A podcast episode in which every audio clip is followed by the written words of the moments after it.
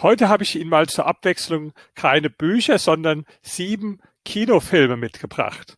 Und die ersten beiden Filme, die sind ein Beispiel dafür, wie man auch mit ganz wenig Budget tolle, spannende Filme machen kann.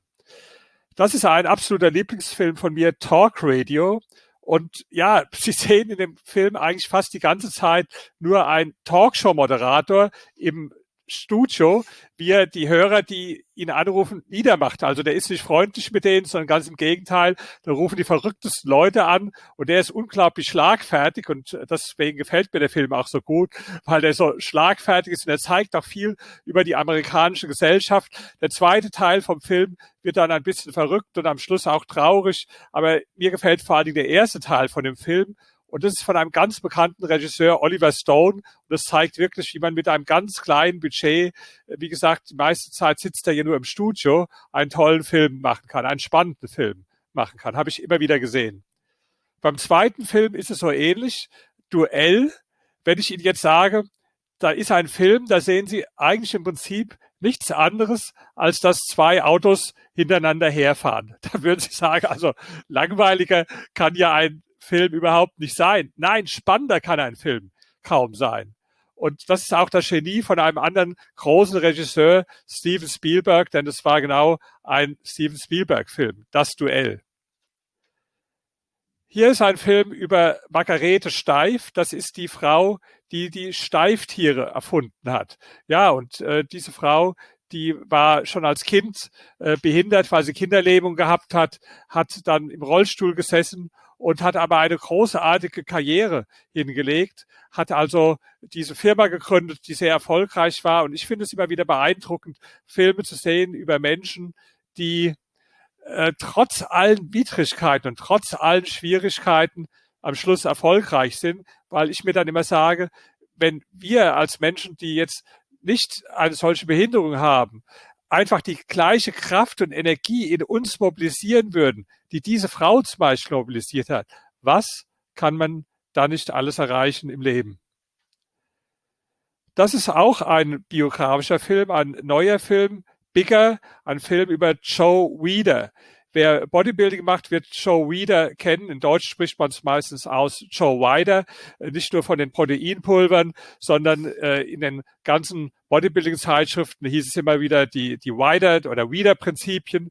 Joe Wider war einer derjenigen, die Arnold Schwarzenegger entdeckt haben. Und übrigens, das ist lustig, der Schauspieler, der in diesem Film Arnold Schwarzenegger spielt, der macht das so überzeugend. Die Figur ist nicht ganz äh, identisch, es fehlt deutlich etwas an der Rückenmuskulatur, aber allein wie der den österreichischen Akzent von dem Schwarzenegger nachmacht.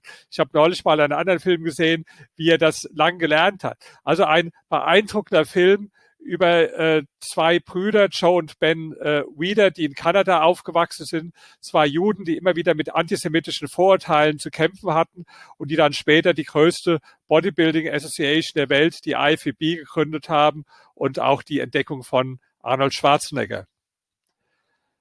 Das hier ist auch ein beeindruckender Film über äh, Ray Kroc, The Founder. Das ist der Mann, der eigentlich McDonald's gegründet hat. Das heißt, McDonald's war schon vorher gegründet worden von zwei Brüdern, eben den McDonalds-Brüdern, aber die waren nicht besonders ehrgeizig. Sie hatten aber eine tolle Entdeckung gemacht und der Croc, der war eigentlich ein Vertreter für Milchmixgetränke und er hat sich auf einmal gewundert, warum bestellen die viel mehr Milchmixgetränke als alle anderen in Amerika und ist dem auf den Grund gegangen, ja, und hat dann die Idee entwickelt, tatsächlich McDonalds zu einer landesweiten Kette auszubauen.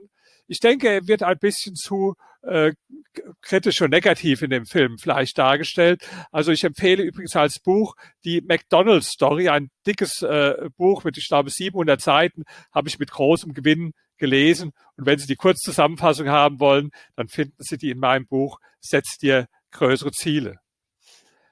Ja, der letzte Film auch wieder nach einer wahren Begebenheit, nicht ohne meine Tochter. Das ist ein Film, der mich äh, beeindruckt hat. Eine Frau, die mit einem Amerikaner, mit einem Iraner zusammenlebt in äh, Amerika. Und äh, ja, der ist eine ganz typische amerikanische Familie, aber äh, er hat immer mit Problemen äh, doch zu kämpfen mit äh, Diskriminierung. Und eines Tages fragt er seine Frau, ob sie mal für einige Wochen in den Iran fahren um seine Familie zu besuchen. Ja, aber dann, wo er da ist, sagt er, dass sie nie mehr nach Amerika zurückfahren. Und das ist für die Frau natürlich ein Riesenschock. Ja, und dann beginnt eine unglaubliche äh, Geschichte. Ich will nicht zu viel von erzählen, aber ein Film, den ich immer wieder gesehen habe, ein wirklich äh, ergreifender und spannender Film. Ja, viel Spaß bei ein oder anderen dieser Filme. Bis zum nächsten Mal dann.